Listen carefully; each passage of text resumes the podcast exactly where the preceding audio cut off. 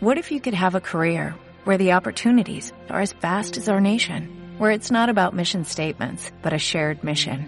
At U.S. Customs and Border Protection, we go beyond to protect more than borders, from ship to shore, air to ground, cities to local communities. CBP agents and officers are keeping people safe.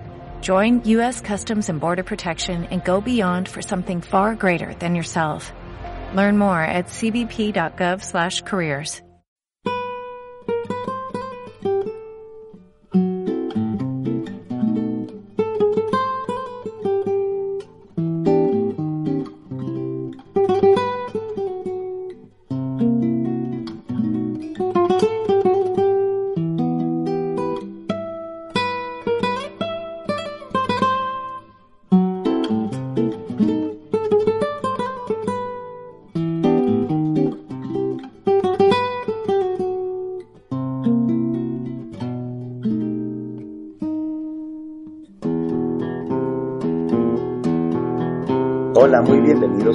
bienvenidas a Saber Sanar. Mi nombre es Cristian Ortiz y hoy tenemos un programa especial en compañía de dos contertulios. Vamos a hablar un poquito de Mudanzas de Jazmín, un libro de narrativa escrito por Florarelí Chavira y Jesús Chávez Marín, que eh, es una colección de aproximadamente 40 relatos y cuentos del norte de la República, del norte de México. Para esto tenemos a su coautora, que es la maestra Florarelí Chavira, y tenemos también al maestro Ricardo Legarda, que nos van a hacer un abordaje tanto literario como antropológico de esta obra. Eh, antes que nada, muchas gracias por estar en este espacio, les agradezco el tiempo. Eh, Flor, ¿qué ha sido para ti escribir y construir, sí, co-crear esta obra con el maestro Jesús Chávez? Gracias por la invitación, Cristian. Gracias, Ricardo, por estar también aquí con, con nosotros. Sabes que este libro fue un poco por accidente, por decirlo de alguna manera. Este libro de relatos surge eh, de una especie de, actividad, de ejercicio eh, literario, donde Jesús me, de alguna manera ayudaba, me, me, es mi maestro en este tipo de cosas. Y fuimos, sin querer, juntando una serie de relatos al, al limón. Yo iniciaba quizás alguna de las historias, eh, le daba forma, eh, le daba un final y se la enviaba a él ya sea por el inbox del Facebook, por el email, por donde fuera y él este, continuaba la historia o le cambiaba el final o le movía ciertas cosas que él consideraba que debían de, de cambiar. Y me lo regresaba para que yo lo revisara y, y, viera si estaba yo de acuerdo con ese nuevo giro que tenía la historia. Le acomodaba yo, le quitaba, le ponía y se lo volvía a enviar. Se convirtió como una especie de juego de ping-pong donde nos enviábamos los relatos hasta que ya los dos quedábamos conformes con, con la, con la escritura de, ese, de esa historia. Y los, los fuimos guardando, fuimos coleccionando, por llamarlo de alguna forma, casi, no son, son como 42 relatos. Y, de, y en un, un momento a él se le ocurrió mandarlos a una convocatoria que estabas en, en, en ese momento este, acababan de, de, publicar y pensamos que pues no perdíamos nada en, en mandarla, sino que podíamos al contrario ganar mucho. Y es así como surge este libro.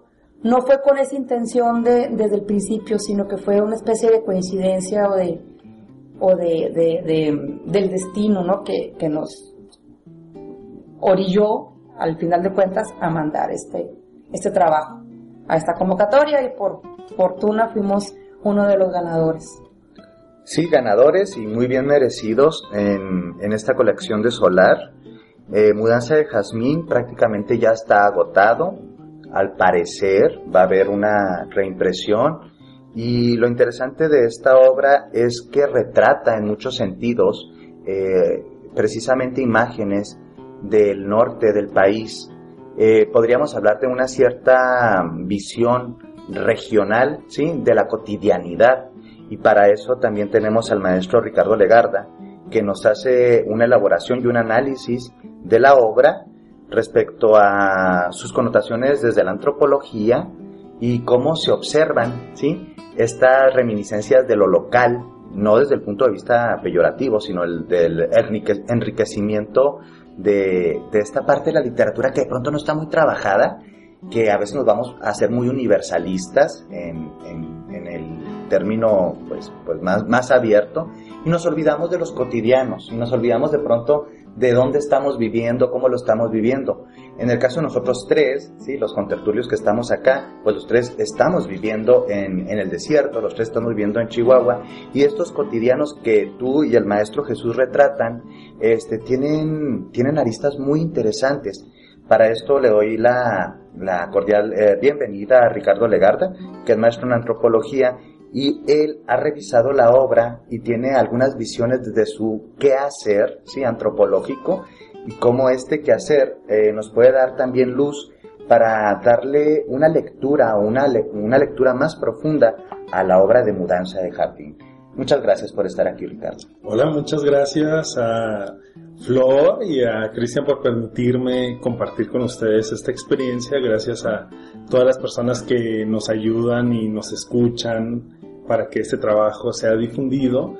Y esto al final de cuentas pues termina siendo un ejercicio muy importante para conocer y entender la realidad del norte de México. Es decir, existe literatura eh, chicana, existe literatura del desierto, pero en concreto yo defino y entiendo que es una literatura muy particular porque describe, retrata, analiza a través de la diferente narrativa y de eh, las expresiones propias, no regionales del estado de Chihuahua, que migramos desde Ciudad Juárez, El Paso, que al final de cuentas es parte de nuestra frontera, con Chihuahua Capital, Camargo, diferentes historias que van retratando la vida norteña, en concreto eh, la vida del estado de Chihuahua, de los chihuahuenses, pero que muestra esas historias de humanidad,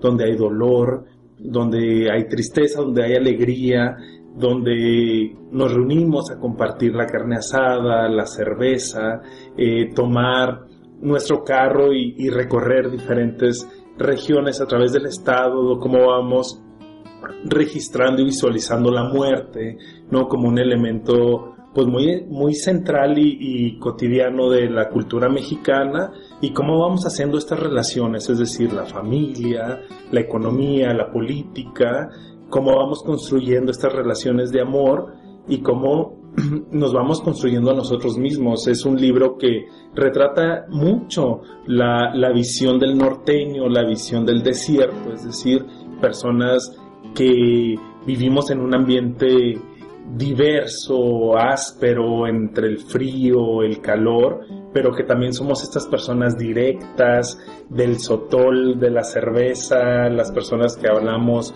con franqueza, que decimos las cosas al grano como van y que al final a veces resulta una literatura muy confrontante. Estas historias eh, nos mueven porque a veces nos cuesta entender a esta Jazmín que brinca, ¿no? Con los paradigmas de la mujer mexicana, pero que posiciona a la mujer norteña, esa mujer que sueña, que piensa, que se siente como una mujer empoderada, una mujer que va tomando un, papel principal y protagónico de su vida y de su historia, y que se va haciendo esa mujer del desierto, eh, que, que, reúne sus huesos, que reúne eh, toda, este, a lo mejor su miseria, su podredumbre humana, para construir algo nuevo, para renacer, para ser como los cactus llenos de vida que florecen en medio de la adversidad y el desierto. Entonces, eh, Mudanzas de Jazmín es un reflejo de la cultura norteña ante la adversidad, ante el dolor, ante el cambio de clima adverso y ante dos culturas muy fuertes, porque ser norteño es vivir entre la cultura norteamericana y la cultura mexicana. Dice por acá en la página 27 del libro La Cerve. Rigoberto estaba en la cerve, hasta las manitas y en la loquera. Se le ocurrió una idea y le pareció de lo más romántica y original. Contratar un mariachi de los caros para llevárselo a su novia Eloísa. A las 4 de la mañana llegó con su montón de músicos al balcón de su amada. Sonó completita la primera canción, la de ellos, y no se encendía la luz de la ventana, ni a la segunda ni a la tercera. Pero de todos modos Rigoberto cantaba muy emocionado y a todo pulmón. Cuando ya se había arrancado con la quinta, se estacionó un carro donde venía una pareja. Tres minutos después se bajó muy apurada la mujer y se encaminó a su casa. Ella era Eloísa. Eh, esta pequeña fracción del libro, ¿sí? de Mudanzas de Jardín, nos refleja una realidad bien interesante que tal vez muchas personas de la República no conocen. ¿Qué es esto de la cerve? La cerve es como la, palabra eh, amigable, cariñosa, ¿no? que usa uno el apócope para decir la cervecería. La cervecería aquí en Chihuahua es un lugar como un, una, una especie de drive-in estadounidense donde las personas entran con todo y carro al establecimiento y desde arriba de su coche pueden pedir su cerveza, pueden pedir su, su creo que venden ahí este especie de mm, botanitas o se pueden bajar, se pueden bajar de su auto porque hay también así como, como restaurantes y el, el, la característica, además de la cerveza obviamente, son los chamorros que ahí venden. Y se llama la cervecería porque no sé exactamente la fecha, pero fue una fábrica de cerveza. Eh, está el, el, el, establecimiento casi... Hay una parte que dejaron como, como testigo de que ahí había sido una fábrica de cerveza como tal. Por eso el nombre. Y ese es un lugar muy tradicional aquí en Chihuahua donde la, la mayoría de las personas los fines de semana sobre todo van, van este, a, divertirse, hay música en vivo en algunas ocasiones, pueden bajarse de su auto a, cenar, pueden pedir su, bebida arriba del auto, además ahí hay, hay lugares para bailar, hay bares, y ha sido un lugar tradicional por mucho, mucho tiempo y donde se han suscitado inmensidad de historias como la que estamos narrando en, en este Sí, como, este como de pronto este, retratas esta cotidianidad de la cerve que a nosotros es altamente cercana, pero que para muchas personas es totalmente ajena. Tal vez algunas personas que lean este libro van a decir, bueno, ¿y qué es una cervecería? ¿Cómo es que entran los coches ahí? Yo recuerdo las veces que, que he recibido gente que viene de fuera, ya sea de México o de otros lugares, eh, que no entiende muy bien la dinámica que tenemos los chihuahuenses dentro de la cervecería. Y así son como retazos este libro, ¿sí? De realidades cotidianas de nuestro estado, de nuestra ciudad, de nuestras eh, em, comunidades aledañas.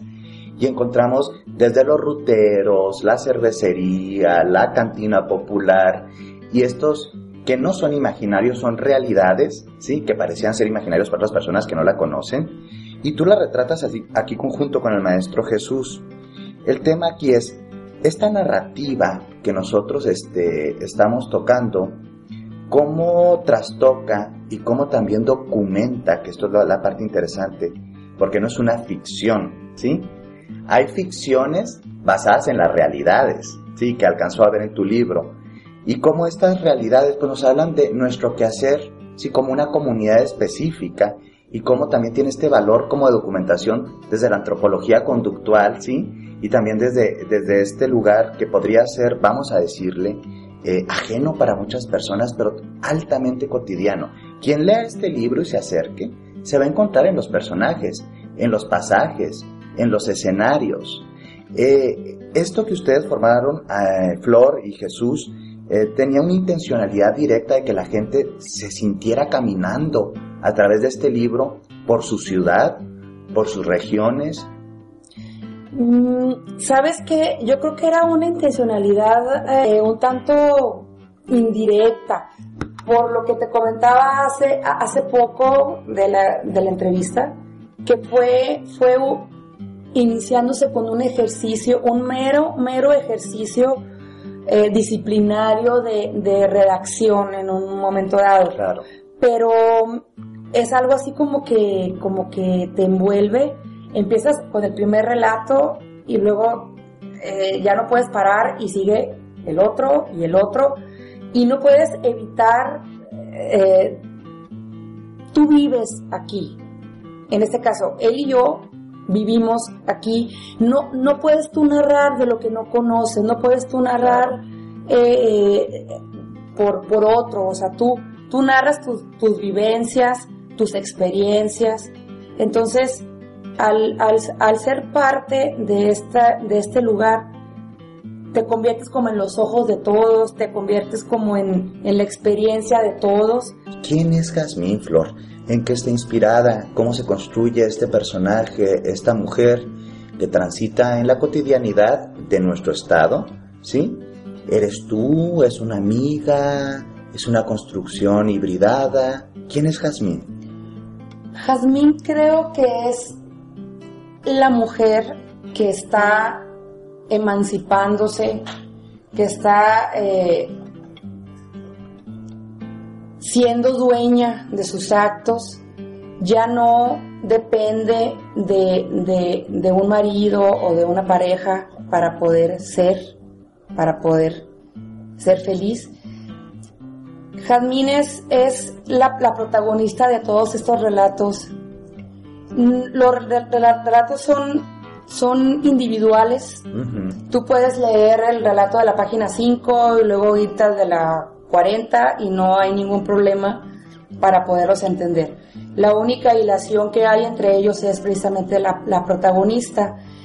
Estos relatos cuentan de un modo o de otro cómo este personaje, que puede ser cualquier mujer, pero que su contexto pues está situado aquí en el norte, pero puede ser cualquier mujer de cualquier parte, al menos de, de nuestro país, que va, va sufriendo cambios, va tomando conciencia de, de quién es, va tomando conciencia de lo que puede hacer, va tomando conciencia de que ella es entera, que no necesita a nadie para completarse, que en todo caso puede compartirse con alguien más pero que no necesita un novio, una pareja para ser feliz. Y ella lo va descubriendo a lo largo de estos relatos, que van de alguna manera, no necesariamente, pero de alguna manera pueden, podría decirse que van en orden cronológico, que no, no es así, pero podría darse esa, esa idea a la hora de, de leerlos. Son sus diferentes etapas desde la infancia, digamos, la, el momento universitario, luego ya se casa, este, se divorcia, hace un, un, un posgrado fuera del país. Y todos esos cambios que ella sufre a lo largo de su vida la hacen consciente de muchas cosas, la, van, la, la, la, la empoderan sobre ella no el empoderamiento de decir que, los hombres no valen y esas cosas, o sea, no, no es por ahí, ni tampoco pretende dar un, sermón, ni tampoco pretende decirle a la gente cómo vivir. Claro. Para nada, o sea, es una visión que puede tener una mujer acerca de cómo vivir su vida. Que es profundamente vigente. El discurso de Jazmín es el discurso de muchas mujeres que han tenido que salir a trabajar, sí, han elegido salir a trabajar y han disfrutado salir a trabajar, emanciparse y liberarse. El estado de Chihuahua y para las personas que nos escuchan de fuera es algo interesante porque en los últimos 10, 15 años eh, la principal fuerza económica pues son las mujeres y en muchos sentidos Jazmín retrata también sí esa percepción como más empoderada como bien dices sí de las mujeres que no están atadas a los cánones convencionales de género, entonces tienen que superitar o estar sometidas a un hombre o a un estatus de casada, ¿sí? Y no avergonzarse también por ser la separada o la divorciada. Entonces, acompañamos a Jazmín, pero acompañamos también en el libro a muchas mujeres, ¿sí? Que viven en la cotidianidad, pero desde lo no cotidiano, es decir, trascender los límites de las imposiciones machistas que le han puesto a las mujeres. Ricardo, eh, desde el punto de vista antropológico, ¿quién es Jazmín y por qué la vamos acompañando a lo largo de estas páginas y nos sentimos identificados? Porque tal vez muchos y muchas conocemos a una Jazmín, vivimos con una Jazmín o hemos acompañado a alguna. Bueno, es una pregunta muy complicada en ese sentido desde entrar desde el género, porque desde la antropología describimos y analizamos y no hacemos juicios de valor. Es decir, eh, la antropología no nos puede decir que ser feministas o ser machistas eh, es la manera como debemos de conducirnos. Simplemente describimos y analizamos las maneras de pensar y de actuar. En este sentido, el norte de México es una sociedad machista, una sociedad donde la mujer le ha costado eh, ocupar espacios políticos, sociales, económicos. Tan es el caso de la maquiladora, lo vemos en Ciudad Juárez, lo vemos en Chihuahua, donde las mujeres generan economía, donde las mujeres tienen que enfrentar largas jornadas laborales para mantener a sus hijos, para salir adelante. Y en este sentido, Jazmín representa una rebeldía a esta mujer norteña que tiene que cumplir los paradigmas que le marca su vida, que le marca su región, que le marca el destino de los condicionamientos sociales, vaya. Jazmín eh, inicia con un, una narrativa preciosa donde creo que involuntariamente ella no es consciente de los procesos sociales a los que se va a enfrentar, a esa rebeldía en muchos sentidos. que ahora nada valgo para ti. Después que en cuerpo y alma me he entregado a ti, me dejas y te vas, ya no te importo más Después que te entregué toda mi vida, mira. Resulta que perdiste todo el tiempo en mí. Que ahora te das cuenta que no eres feliz, que no sentiste amor. Que irte es lo mejor entonces, ¿para qué tantas mentiras? Mira,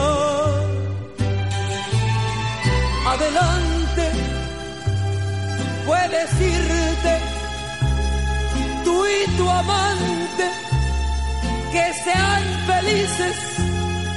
Sé que es joven y muy bonita, sus amores tendrás ahorita, mentiroso. A su vida llegó el amor, disque a curar y a enriquecer la vida, pero en su interior, a pesar de decirse enamorada, sabe que eso no es del todo cierto. No te hagas la tonta, piensa ella. Pregonas que las buenas relaciones son aquellas en las que lejos de perderte te encuentras, te reafirmas y te enriqueces. La reflexión de Jazmín atardece de naranja y rosa. ¿Cómo está tu corazón? Se percibe distinta. No le agrada darse cuenta que de a poco, a solo unos meses, ha dejado de ser sí misma. Siente que ha traicionado aquello que tanto trabajo le ha costado conseguir. Independencia, libertad, autenticidad y el pleno goce de su soledad. Dicen que el amor no mata, más bien revive muertos no estoy tan segura, pero el amor valdrá la pena dicha traición. Una parte interesante de la página 65 del libro que estamos comentando, Mudanzas de Jazmín, de Florarelí Chavira y Jesús Chávez Marín. Eh, Flor, Ricardo, estábamos hablando de estas identidades de las mujeres del norte. Ricardo, ¿podríamos proseguir un poquito con el tema de la jazmín, que es muchas mujeres y que muchas mujeres son la jazmín? Fíjate que es muy interesante porque al final de cuentas la mujer norteña, la mujer eh, chihuahuense, encarna muchos de estos elementos y no podemos dejar a un lado de mencionar la cultura rarámuri o la, eh, el pueblo tarahumara de esas mujeres aguerridas, esas mujeres guerreras, esas mujeres que siguen caminando, que son aventureras, que hablamos incluso desde un matriarcado y desde mujeres que son gobernadoras y tienen puestos muy importantes. Es decir, estamos posicionados en un territorio que ancestralmente las mujeres tenían un peso muy fuerte y lo siguen teniendo a lo mejor en sus comunidades, en la cuestión eh, ejidal, campesina. Y lo, lo, noto mucho desde la cuestión de la esencia, es decir, donde la cultura todavía no nos marca tan fuerte, donde la cultura todavía no nos está moldeando. Y Jazmín empieza así con un relato, una niña que toma un frasco de alcohol y provoca un incendio. Flor, platícanos esta historia. Esa historia, em, en un ejercicio por contar, eh, por hacer un relato, recordé, recordé una, una vivencia que tuve de niña. Yo fui una niña que creció la mayor parte de su infancia, yo creo que hasta como los 10, 12 años, en un barrio de un pueblo chico, de aquí de, Chihuahua, y tuve, ahora sí que la suerte, yo, yo creo que sí fue suerte y lo agradezco, de, de, de, crecer, de disfrutar mi infancia rodeada de niños. Durante, yo creo que desde mis cinco, que ya tuve más razón de mí, de mis cinco a ¿qué les podré decir? A mis 9, 10 años, más o menos, crecí rodeada de niños, mis vecinos eran niños. Entonces, si yo... niños varones. varones, sí. yo era la única niña del barrio hasta ese momento. Bendita entre los hombres. Así es. Entonces, para poderme integrar a su mundo, por llamarlo de alguna manera, yo tuve que aprender a jugar el trompo, al valero, este, a las canicas, a los espadazos, a todos esos juegos que son que son propios. Estamos enfatizando sin algo. Claro, claro. que son propios que, la, eh, que el estereotipo, que la cultura este, ha, ha, clasificado como juegos de niños. ¿Sí? Y yo era feliz, o sea, y yo recuerdo que mi madre, mi madre ha sido una mujer que yo le puedo agradecer esa parte que jamás anduvo con cosas de que no te ensucies, no juegas con niños, tú debes de jugar a las muñequitas. Yo creo que ella trató un poco de, de equilibrar esa parte porque me regalaba muñequitas, me regalaba trastecitos que se quedaban envueltos en sus cajas. O sea, yo era feliz y me regalaba un bonche de canicas o un trompo o un carrito. O sea, podríamos decir como muy coloquialmente se utiliza acá en el norte. Eras una niña chirota. Exacto. Las chirotas. O machetona. O los machetonas. Que también nos dicen por acá. Entonces, eh, de alguna manera yo aprendí el lenguaje, si se le puede llamar de esa manera, de los niños. Entonces, eh, ese, esa transición, yo creo que yo tendría unos seis años cuando descubrí, no recuerdo cómo, la verdad, descubrí que el alcohol se encendía con un cerillo. Yo podía rociar el alcohol en un recipiente o en el piso, donde fuera, arrojarle un cerillo y, y, aquello ardía, ¿no?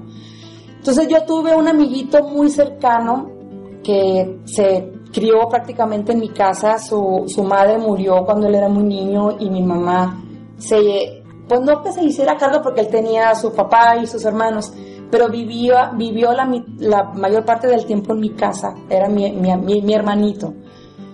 Y yo quise compartirle con él ese descubrimiento que yo había hecho del alcohol y del cerillo. Pero fue, fue sin ninguna intención de nada de lo que pasó después. O sea, él me dijo voy al baño y yo me acordé que en el baño mi, madre guardaba el alcohol.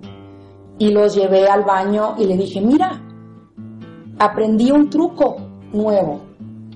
Y, y de manera, pues era una niña de seis años, sin, saber lo que podría ocasionar, rocié el alcohol en el piso del baño, que corrió obviamente por todos lados y eché el cerillo.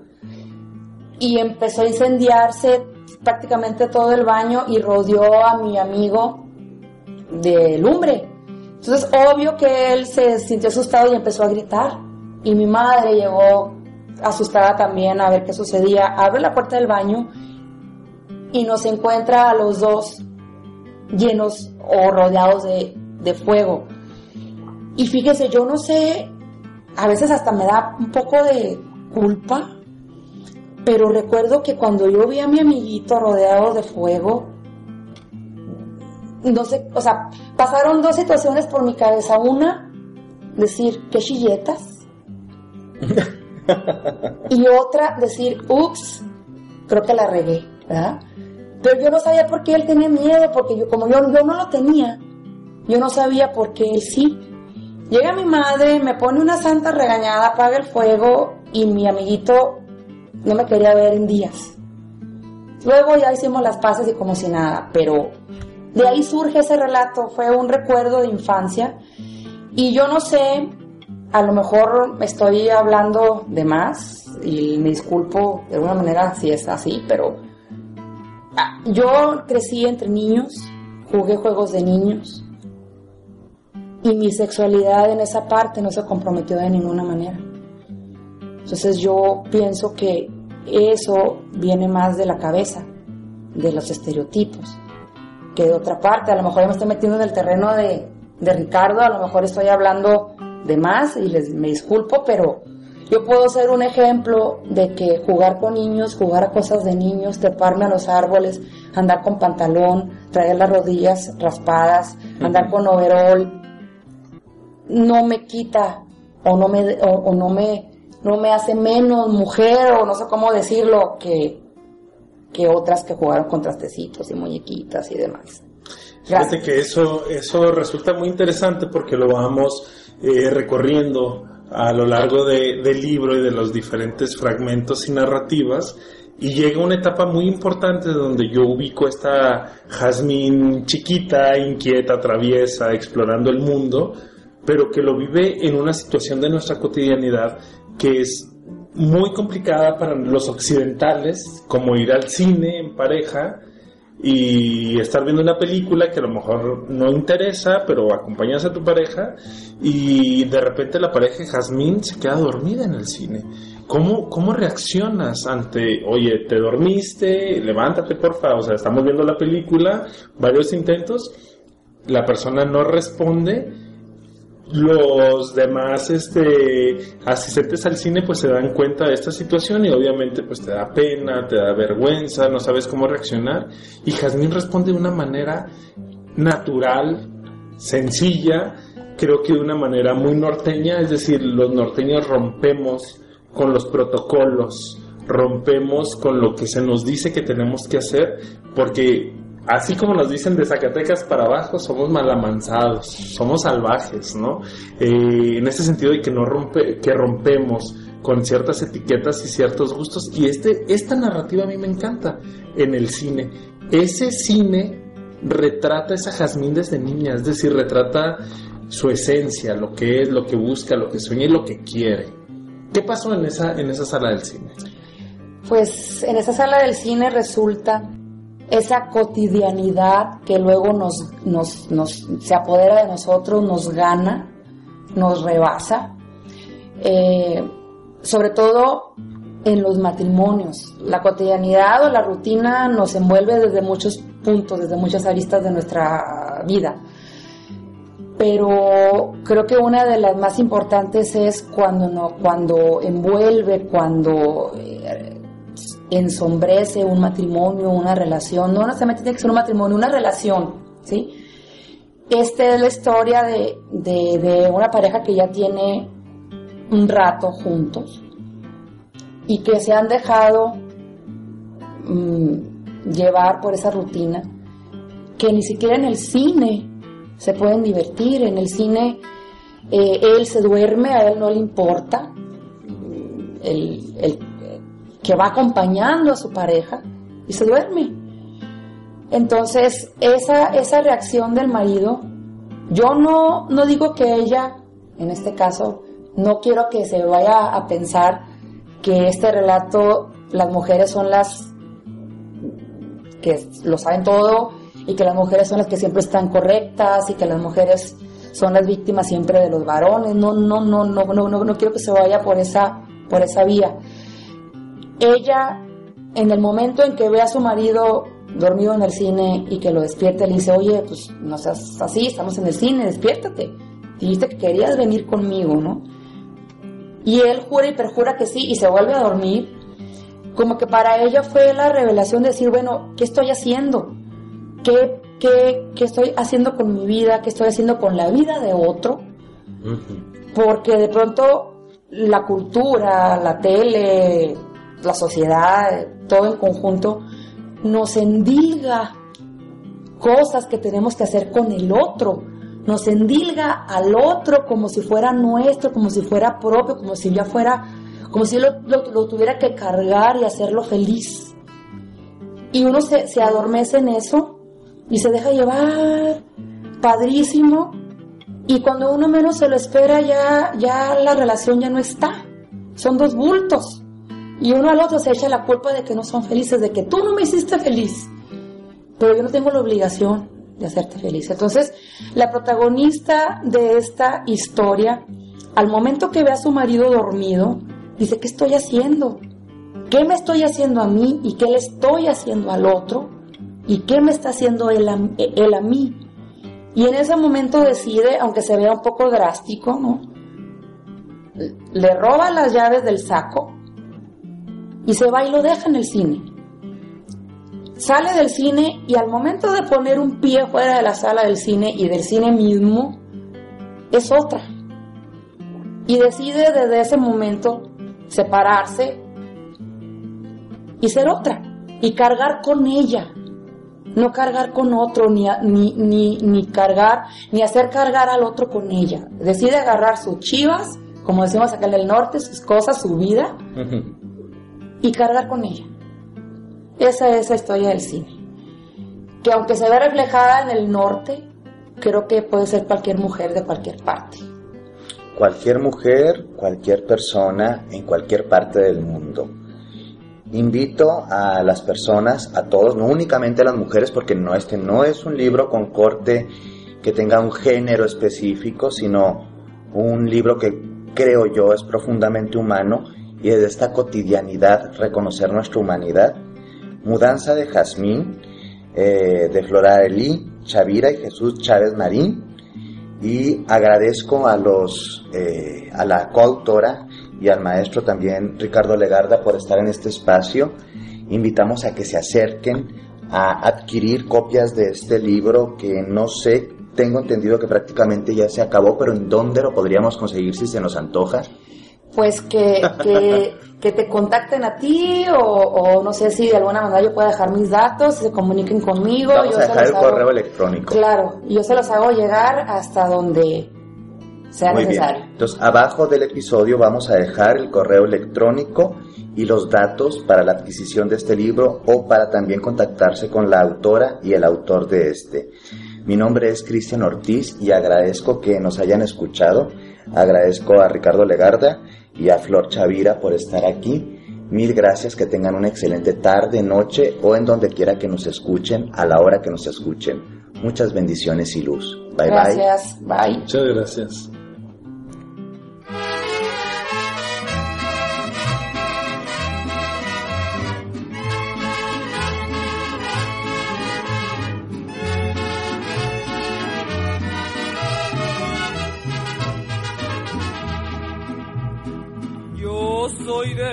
Chihuahua, del mineral del Parra.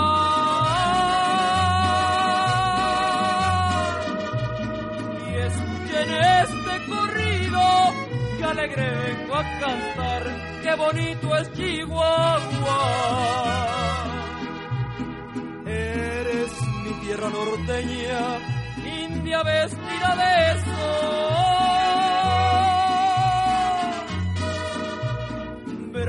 Como un león herido, dulce como una canción qué bonito es Chihuahua.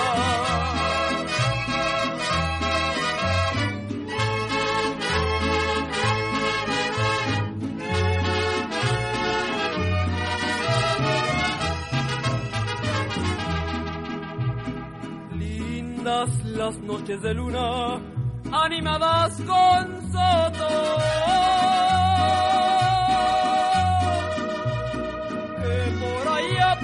Junta me paseaba con mi amor, qué bonito es Chihuahua.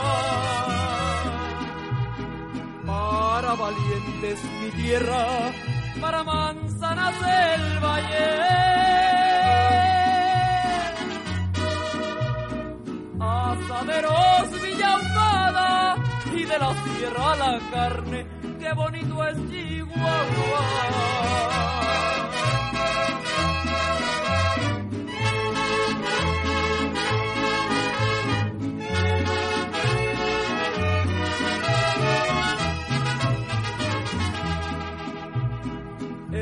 Esas liebres orejeras y los pinos de Macalca el gran ganado llamado caras blancas de Chihuahua, qué bonito es Chihuahua. Ya me voy, ya me despido, no se les vaya a olvidar.